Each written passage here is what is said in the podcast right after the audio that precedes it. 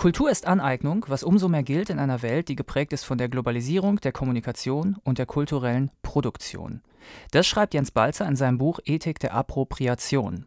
Und damit betritt er ziemlich unwegsames Gelände, denn in der Debatte um kulturelle Aneignung wird in der Regel nicht diskutiert, sondern behauptet und geschimpft. Meistens stehen sich zwei Lager unversöhnlich gegenüber und üben sich in Empörung. Warum die Diskussion so verfahren ist und wie man es eventuell besser machen könnte, darüber sprechen wir in der heutigen Folge des FAZ Bücher Podcasts. Mein Name ist Kai Spanke, ich betreue in unserem Feuilleton die neuen Sachbücher und begrüße nun Jens Balzer. Hallo, Herr Balzer. Hallo, Herr Spanke, guten Tag. Wo beginnt eigentlich kulturelle Aneignung? Also was muss ich tun, um ein Aneigner zu sein? das ist aber schon, schon mal eine sehr schwierige Frage zum Anfang. Also man kann eigentlich gar nichts tun, ohne sich kulturell etwas anzueignen. Das wäre mal meine grundlegende These. Also alle Kultur beruht auf Aneignung, sowohl das individuelle kulturelle Schaffen. Wir können ja nicht zu uns selbst kommen oder zu einem Individuum werden, ohne uns etwas anderes anzueignen, ohne uns irgendwie an anderem zu orientieren und uns nach außen hin zu entwerfen. Und es ist auch schlechterdings keine Kultur vorstellbar, die nicht von der Aneignung anderer Kulturen profitiert, sich entwickelt und an diesen Aneignungen wächst.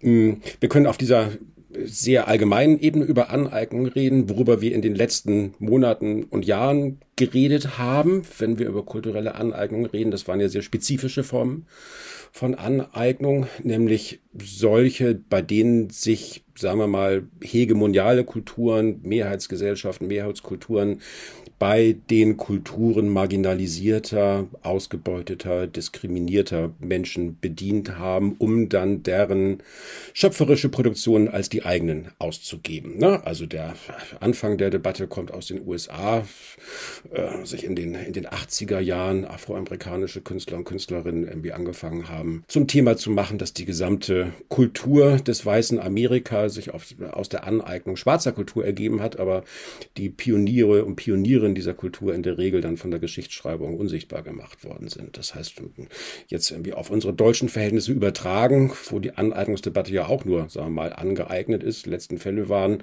zum Beispiel äh, kleine Kinder verkleiden sich als Cowboys und Indianer oder eben als Winnetou oder erwachsene Menschen gehen zu den Karl-May-Spielen in Bad Segeberg oder schauen sich Winnetou-Filme an und eignen sich damit, also Weiße verkleiden sich als sogenannte Indianer und eignen sich damit eine Kultur an, die von Weißen, wie wir wissen, nahezu ausgelöscht worden ist. Das wäre so das Beispiel aus der jüngsten Debatte. Mhm, Sie berichten in Ihrem Buch ja auch so ein bisschen aus Ihrer Kindheit und erzählen, dass Sie sich auch als Indianer verkleidet haben. Mhm. Wie war das damals und wie kommt Ihnen das heute vor?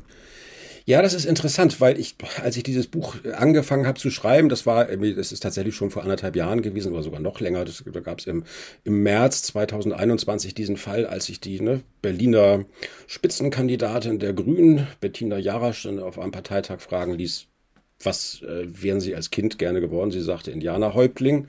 Und dann gab es sofort irgendwie große Proteste bei den Grünen. Und dann musste sie das zurücknehmen und die entsprechende Stelle wurde aus den Aufzeichnungen gestrichen. Und das war natürlich, wenn man sich erinnert, in den, in den 70ern, also wer wie ich, also ich bin Jahrgang 69, in den 70ern aufgewachsen und da war der Wunsch, Indianerhäuptling zu werden, glaube ich, weit verbreitet unter uns Kindern in der, in meinem Fall, norddeutschen Provinz. Man träumte sich aus den kleinen Häusern in den Vororten hinaus in die weiten Prärien irgendwie und wollte irgendwie genauso edelmütig und sanft und schön sein wie damals Pierre Brice als, als Winnetou und wäre natürlich im Leben nicht auf die Idee gekommen, dass man damit jemand anderem ein Unrecht zufügen könnte, so wie es jetzt erscheint. Also ich würde immer darauf beharren, es gibt so eine Form von unschuldigen Arten der Aneignung, die in dem anderen, also in dem Fall in dem Indianer Winnetou ja auch nicht etwas diskriminierenswürdiges sehen oder etwas, das man diskriminieren will, sondern tatsächlich etwas, was man, zu dem man aufblickt, das man heroisiert. Man kann sich aber trotzdem natürlich heute 50 Jahre später überlegen, ob nicht auch oder inwiefern nicht auch in dieser Heroisierung dann wieder kulturelle, vielleicht sogar rassistische Stereotypen stecken, die es zu überdenken gilt. Karl May ähm, nennt Winnetou ja einen Edelmenschen.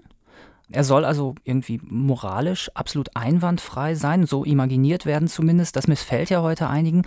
Wäre es etwas anderes, wenn man einen weißen Westernhelden als Edelmenschen vorstellt?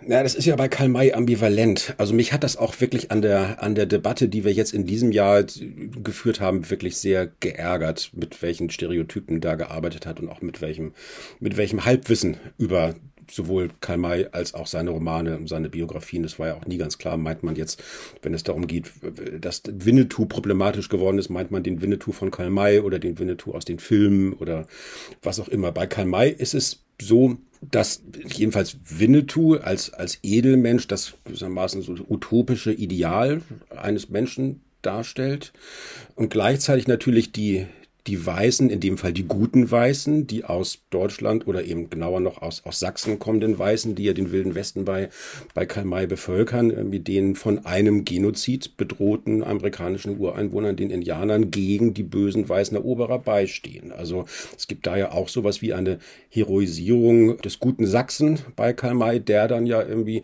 in seinem nach Edelmenschentum, heute würde sagen, in seinem Gutmenschentum oder in seinem, in seiner Heldenhaftigkeit den Indianern schon sehr nahe kommt, ohne sie aber erreichen zu können, weil die Indianer andererseits natürlich wesentlich naturverbundener sind als die Weißen. Also sie haben das, was die Weißen im Prozess der Zivilisation verloren haben, das beherrschen sie noch vollständig, nämlich den authentischen Kontakt zur Natur. Und auf der anderen Seite muss aber natürlich auch Winnetou auf dem Sterbebett zum Christentum sich bekehren. Sie haben gerade Authentizität gesagt und das ist ja zumindest vor zehn Jahren, ich erinnere mich, im Akademischen noch eine absolute Modekategorie gewesen. Da gab es Sammelbände dazu und mittlerweile ist die Kategorie ja doch einigermaßen in Verruf geraten, weil zumindest in der Debatte um kulturelle Aneignung Authentizität sofort die Idee zum Beispiel vom edlen Wilden hervorruft. Und da wird Authentizität ja dann zu einer sehr schwierigen Sache, die jede Unschuld verloren hat.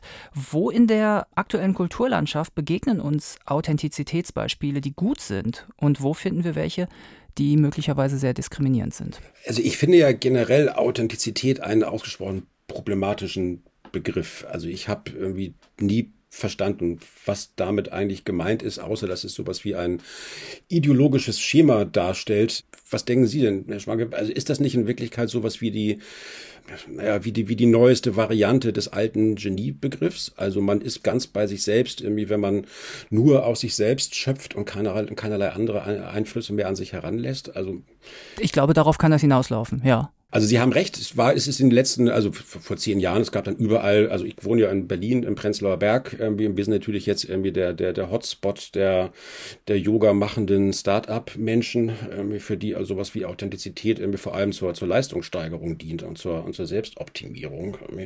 Also ich glaube ehrlich, ich würde mal jetzt mal probehalber, Sie können mir gerne widersprechen, aber meine Maximalposition vertreten. Ich glaube, sowas wie gute Authentizität gibt es nicht, weil das immer etwas Scheinhaftes ist und mit der Glaube, dass man authentisch ist, immer eine, eine Art und Weise der, der Selbstverkennung ist. Ich glaube, so würde sogar eher denken, das versuche ich auch das gelungen ist, müssen andere entscheiden. Von meinem kleinen Essay, das zu behaupten, dass sich tatsächlich gelungene von meines Erachtens vielleicht nicht gelungenen oder sich selbst verkennenden Arten der Aneignung sich vielleicht danach unterscheiden lassen, wie reflektiert sie mit diesem Authentizitätsbegriff umgehen. Also, weil, um nochmal im Beispiel zu bleiben, es gibt natürlich sowas wie eine Aneignung der Indianerkultur oder der Indianersymbolik, bei der man glaubt, dass wenn man sich ne, so einen Federschmuck aufsetzt und vielleicht noch ein paar Sprüche von Sitting Bull sich so als Button anhängt, irgendwie, dass man dann ein authentisches Verhältnis zur Welt hat, im Gegensatz zur, zur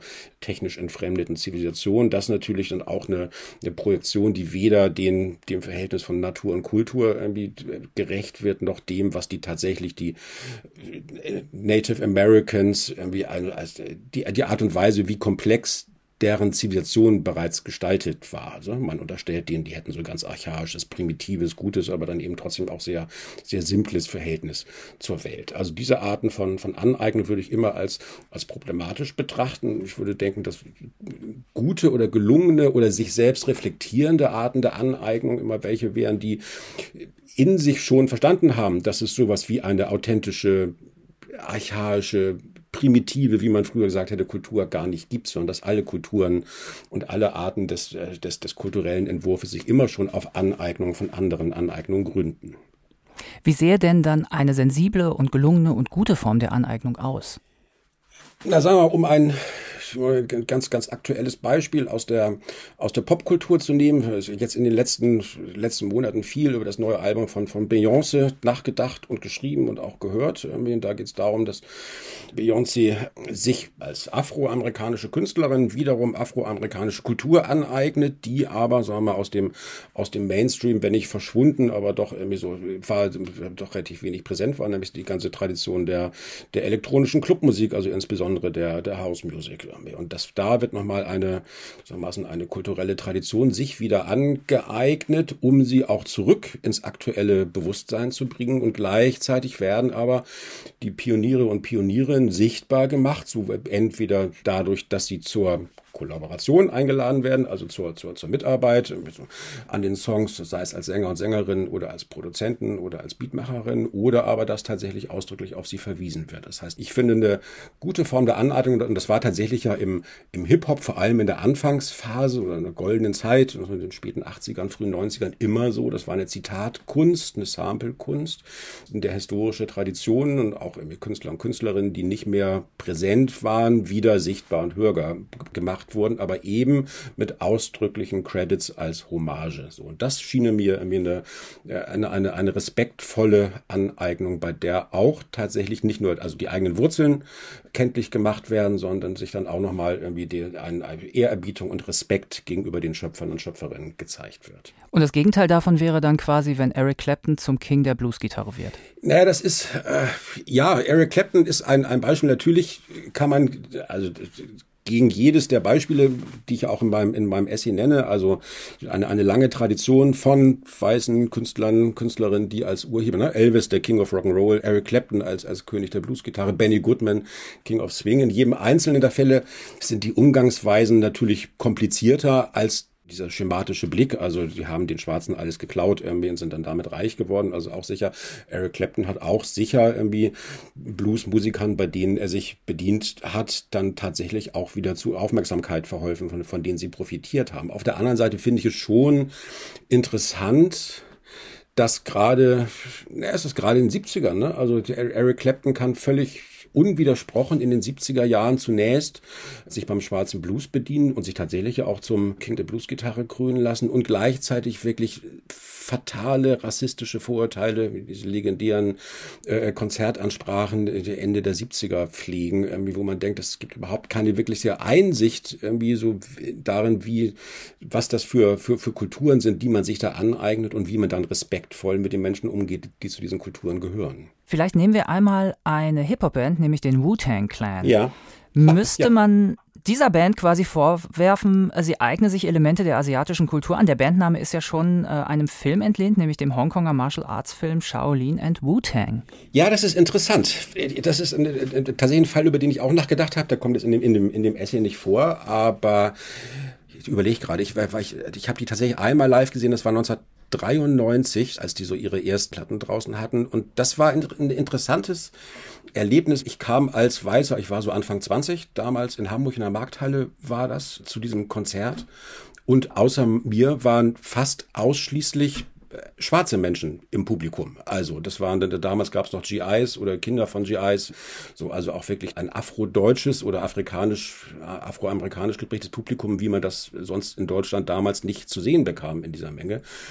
Und das war schon mal interessant. Und dann hatte man eine Crew auf der Bühne, die tatsächlich sich ausgiebig an asiatischen Zitaten und Stilmitteln bediente. Das war schon mal sehr verwirrend. Auf der anderen Seite auch auch sehr erhellend. Und damals wäre, glaube ich, niemand auf den Gedanken gekommen, denen kulturelle Aneignung vorzuwerfen, zumal in Deutschland nicht, weil auf der anderen Seite wir in Deutschland damals 93 sehr damit beschäftigt waren, uns die Frage zu stellen, ob weiße deutsche junge Menschen Hip-Hop machen dürfen überhaupt oder ob man da nicht irgendwie eine schwarze Kultur sich aneignet, ohne deren Erfahrungen der rassistischen Diskriminierung geteilt zu haben. Irgendwie das war wirklich heiß umstritten, dass sich wiederum schwarze asiatische Kultur aneigneten, ist dann irgendwie vor diesem Hintergrund dann irgendwie verpufft. Mittlerweile ist es aber so, dass wir hatten den Fall von, von Kendrick Lamar, dem afroamerikanischen Rapper, der vor ja, drei oder vier Jahren bei einem Auftritt als, als Kung Fu Kenny aufgetreten ist, also sich ähnlich wie der, wie der Wu-Tang Clan dann irgendwie in so, so Martial Arts Symbolik bedient hat. Und das wurde tatsächlich in den sozialen Netzwerken zu einem großen Problem. Daran sieht man, diese Debatten haben sich in den letzten 30 Jahren sehr doch deutlich weiterentwickelt. Auf der anderen Seite ist es heute in Deutschland, glaube ich, macht sich niemand mehr darüber Gedanken, ob man als weißer deutscher Hip-Hop spielen darf. Das ist völlig selbstverständlich geworden. Also das hat alles so ein, auch so ein Zeitindex, was man als problematische kulturelle Aneignung empfindet und was nicht. Zu welchem Ergebnis sind Sie denn Anfang der 90er ganz persönlich gekommen in Bezug, sagen wir, auf Vanilla Ice und Snow? Dürfen die rappen? Die Frage war damals gar nicht so sehr, dürfen die das oder dürfen die das nicht, weil das ist auch im Nachhinein äh, auch eine Erkenntnis, wenn man sich so auf die, die, die Pop-Diskurse der späten 80er, frühen 90er zurückschaut, wurde das ja alles zum ersten Mal zum Thema war. Es wurde damals nicht in Kategorien des Verbots nachgedacht. Das ist ein ganz zentraler Unterschied zu, zu heutigen Debatten. Also die Frage, wer darf was machen und wer darf was nicht machen, das gab es eigentlich nicht.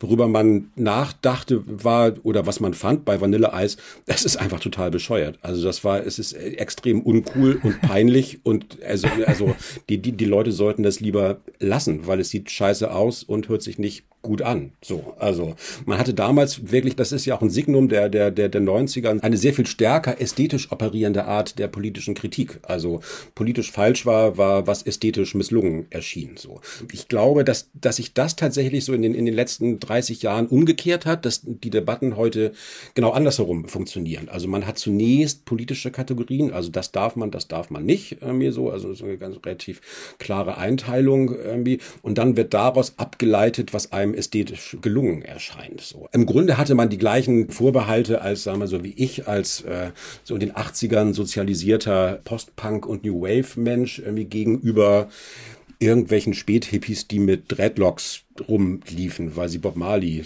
äh, damit imitieren wollten. Das sah einfach scheiße und peinlich aus und mit solchen Leuten wollte man eigentlich nichts zu tun haben. Man wäre jetzt aber nicht auf die Idee gekommen, denen jetzt einen politischen Vorwurf zu machen, weil das, weil sie jetzt eine falsche Art der, der Aneignung betrieben hätten. Kann man heute überhaupt noch unter rein ästhetischen Gesichtspunkten über Hip-Hop-Songs reden? Oder geht das gar nicht mehr? Tja, ich finde, dass heute gerade was Popkritik angeht, ohnehin viel zu wenig über Ästhetik nachgedacht und geredet wird. Also wir haben irgendwie doch eine sehr starke Fokussierung gerade darauf, das in identitätspolitischen Kategorien zu betrachten und zu analysieren irgendwie und ob etwas, jetzt gerade im Fall der Popmusik, ob etwas musikalisch gelungen ist oder nicht, kommt dann eigentlich immer erst so im, im zweiten Schritt vor. Das ist auch etwas, wo sich, glaube ich, dann die Kritik in einer bestimmten Art und Weise auch äh, droht selber aufzuheben gerade. Und natürlich kann man aber über Hip-Hop in einer ästhetischen Art und Weise schreiben, wie man über jede Art der, der, der Popmusik in einer, in einer ästhetisch konzentrierten Art und Weise schreiben kann. Ich kann ja jederzeit mich der Frage widmen, wie sind die Beats gebaut? Wie funktioniert das äh, im Zusammenspiel mit der Stimme? Kann jemand überhaupt rappen? Wie ist der Flow? An, an, welchen Vorbildern bedient er sich? Das ist natürlich immer eine Frage. Ist er dem gewachsen, was er, was er versucht oder was sie versucht? Also das sind ja alles ästhetische Kategorien, die kann man auf ein Klavierkonzert genauso anwenden wie auf einen Techno-Track oder auf ein Hip-Hop-Stück. Vielleicht nochmal anders gefragt, setzt diese ganze Entwicklung und die Debatte um kulturelle Aneignung zähle ich jetzt dazu, am Ende die alte Lehrerfrage, was hat uns das Kunstwerk Kritisches zu sagen, unweigerlich ja. doch deutlich stärker ins Recht und gelten Dinge wie Effekt, Überwältigung, ästhetische Faktur und so weiter womöglich bald als so eine Art Kollateralschäden und in der Konsequenz kann man, wenn es so weitergeht, am Ende nur noch pädagogisch und also uninteressant über Kunst reden?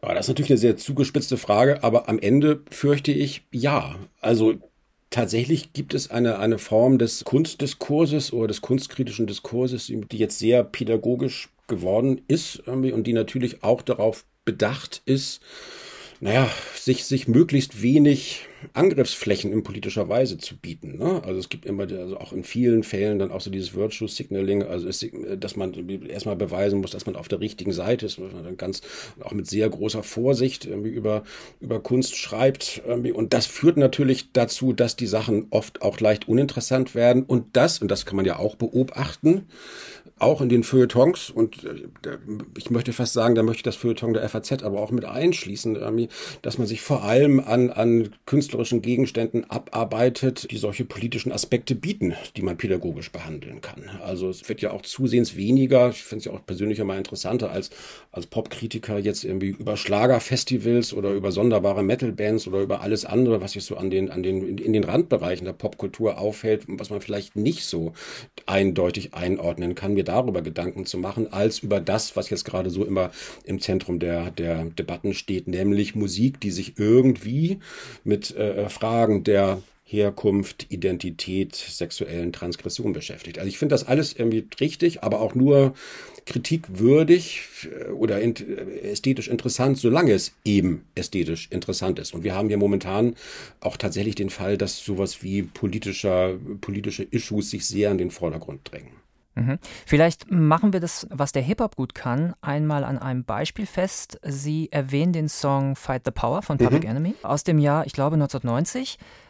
Und das ist ja eines der ersten Stücke im Hip-Hop, in denen kulturelle Aneignung thematisiert wird. Wie funktioniert das da genau? Das ist eine, das ist ein Stück, das erstmal musikalisch wahnsinnig interessant ist. Also es gibt ja äh, eigentlich keine postmodernere Musik als den, den Hip-Hop der späten 80er und frühen 90ern, wo tatsächlich die Sample-Technologie allgemein verfügbar geworden ist. Das heißt, man kann die, kann die Songs zusammensetzen aus Samples, kleinen äh, Soundschnipseln von früheren Hip-Hop-Stücken, von Jazz- und Soul-Stücken aus der afroamerikanischen Tradition. Aber man findet bei, bei Fight the Power auch Demonstrationsgeräusche, Reden von Jesse Jackson, den Bürgerrechtlern aus den frühen 70ern. So, und das, also das wird alles zu so einem, zu so einem Patchwork, zu so einem Soundscape der, der afroamerikanischen Tradition dann zusammengesetzt. Und darüber rappt dann Chuck D eben zum Beispiel, das ist, wenn er die, äh, in, in die letzten 400 Jahre, das ist ja auch eine Metapher für die Sklaverei, für die letzten 400 Jahre zurückblickt, dann sieht er auf den Briefmarken immer nur weiße Künstler, ne?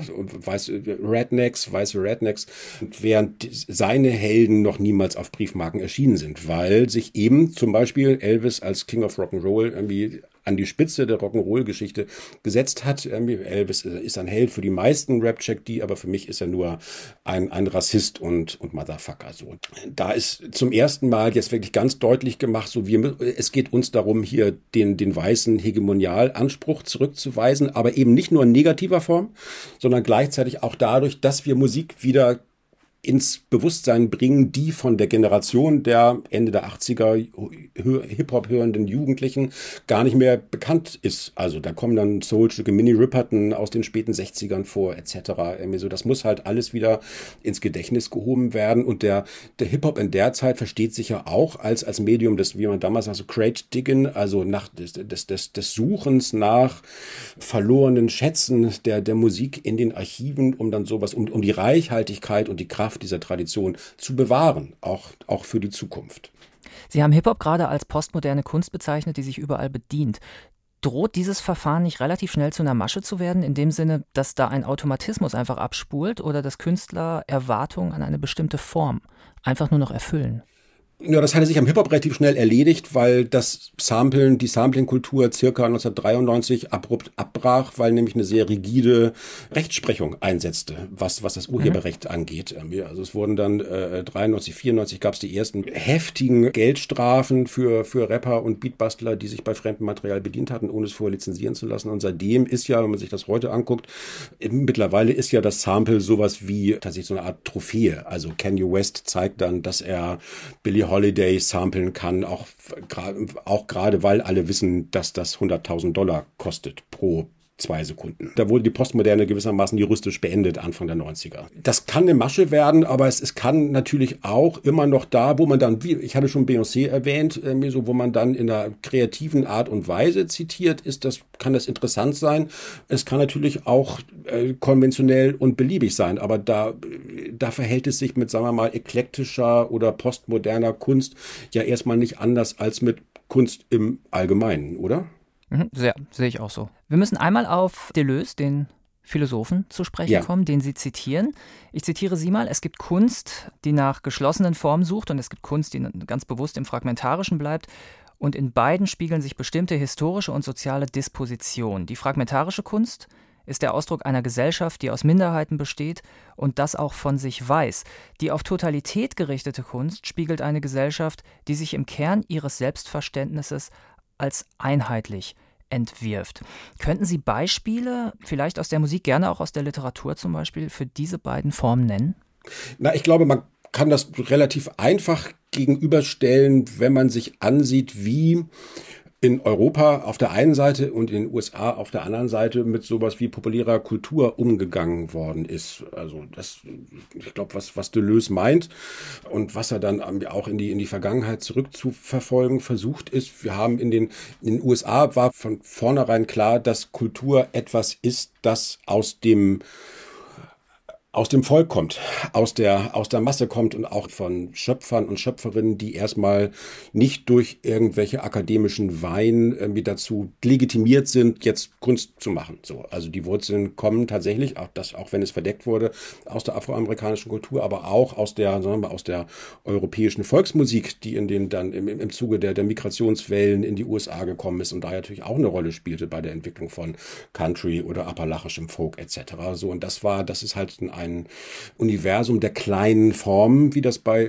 wie das bei Deleuze heißt. Gibt ja auch diesen Begriff der, der kleinen Literatur bei ihm, dass man entgegenstellt dem sagen, europäischen oder auch gerade so deutschen Vorstellungen von großen Meisterwerken genialischer Künstler. So, also sagen wir mal, das, was man dann irgendwie so hier, unsere, unsere Weimarer Klassik, also mit den großen Entwürfen oder mal auch in der Philosophie, die hegelianische Geschichtsphilosophie, also die Erkenntnistheorie mit dem Anspruch, also das, den, den, den Systemgedanken total zu entwickeln, in seiner Totalität zu entwickeln, steht dann halt eher einer Kultur gegenüber, die wie in den USA tatsächlich in viele kleine Formen aus vielen verschiedenen Kulturen miteinander in Beziehung setzt. Und das ist dann ja auch gerade die, die Art der, der Aneignung und Gegenaneignung, die die amerikanische Kultur einerseits so reichhaltig macht, aber andererseits dann auch so problematisch und von inneren Kämpfen zerrissen. Das ist ja viel stärker, als wenn Sie zum Beispiel darüber nachdenken, was, wie hat sich jetzt eigentlich der, der, der Kulturbegriff in Deutschland entwickelt.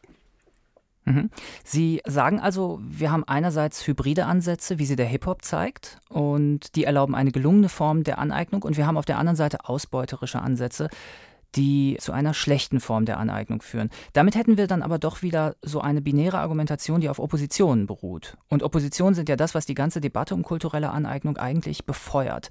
Müsste man nicht versuchen, das so ein bisschen aufzuweichen und, und zu sagen, ja, wir haben die hybriden Ansätze, wir haben die nicht hybriden Ansätze und es gibt einen ganz diverses Feld dazwischen. Ja, Herr Spanke, das haben Sie mir in Ihrer Rezension meines Buches schon unterstellt, aber da fühle ich mich, da fühle ich mich missverstanden, wenn ich, wenn ich sogar falsch dargestellt. Ähm, also ich finde überhaupt nicht, dass man äh, irgendwie zurückkommen sollte zu solchen binären Gegenüberstellungen. Also nichts liegt mir ferner. Also wenn man mein, mein Essay so verstehen könnte, dass ich, dass ich das empfehle, dann hätte ich wirklich was falsch gemacht.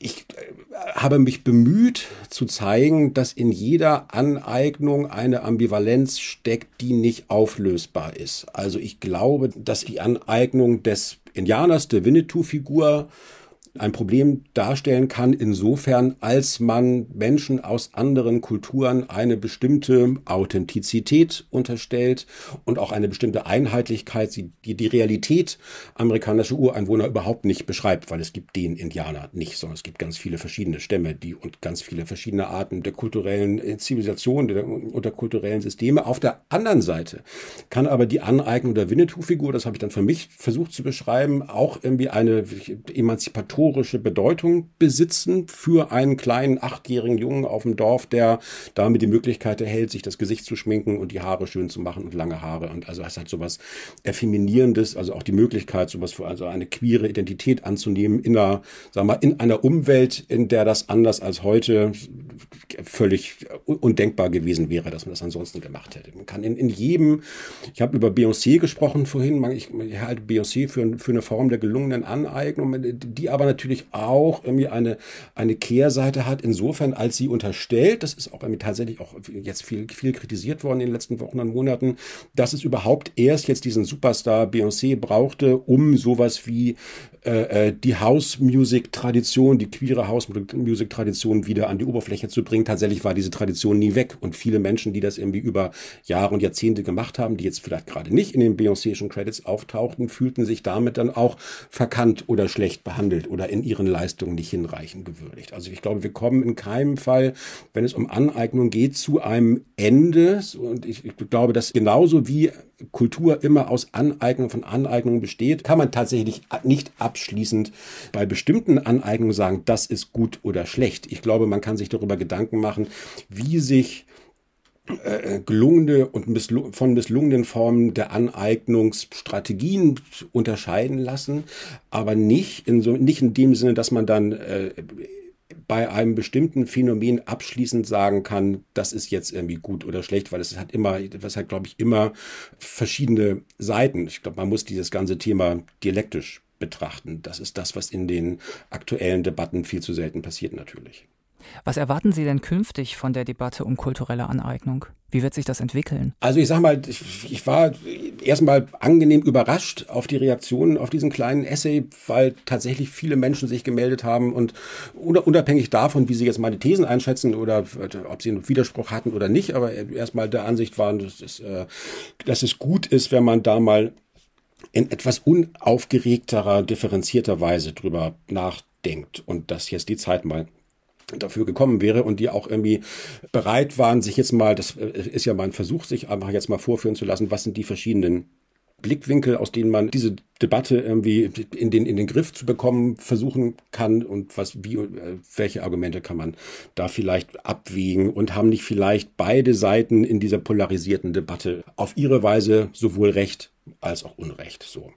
Was jetzt passiert, ist interessant. Also es gab nach dieser Winnetou-Debatte verschiedene Anfragen von kulturellen Institutionen, die sich mit tatsächlich Karl May und Winnetou beschäftigen, ob man sich nicht, nicht mal miteinander beraten könnte, wie damit in Zukunft umzugehen ist. Die Karl May Gesellschaft hat eine Tagung über postkoloniale Perspektiven auf Winnetou irgendwie äh, annonciert für den, für den März. Irgendwie, es gibt an, an, der, an, den, an den Freilichtbühnen, die die Karl May Spiele durchführen, irgendwie gibt es dramaturgische Überlegungen, wie man, wie man damit umgehen konnte, zu welchem Ende das immer auch führt. Aber das also schon das Gefühl, dass diese, diese erhitzte Debatte gerade äh, so ein bisschen dem, dem in der Art und Weise, wie sie gerade so, so, so, so abflaut oder sich abkühlt, jetzt den Raum eröffnet für etwas differenzierteres Nachdenken über solche Fragen. Ich glaube, ähm, dass zumindest da draußen doch einige Leute sind, die das nicht nur als ein Sommerloch-Thema oder als ein Cancel-Culture-Thema einer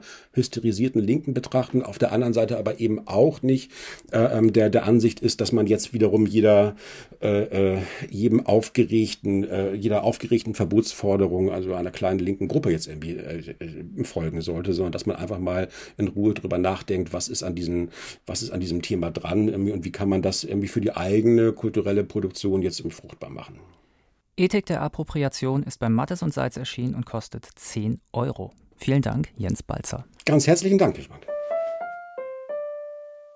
Weiterführende Hinweise finden Sie in den Shownotes und auf unserer Seite faz.net slash Bücher-Podcast, Bücher mit UE. Falls Sie Fragen haben, können Sie mir gerne schreiben. Die E-Mail-Adresse lautet bücher-podcast.faz.de, Bücher mit UE. Sie können unseren Podcast auch abonnieren und ihm mit einem Sternchen Applaus spenden. In der kommenden Folge erwartet Sie eine Aufnahme mit Helene Hegemann aus dem Literaturhaus Frankfurt. Vielen Dank fürs Zuhören und bis zum nächsten Mal.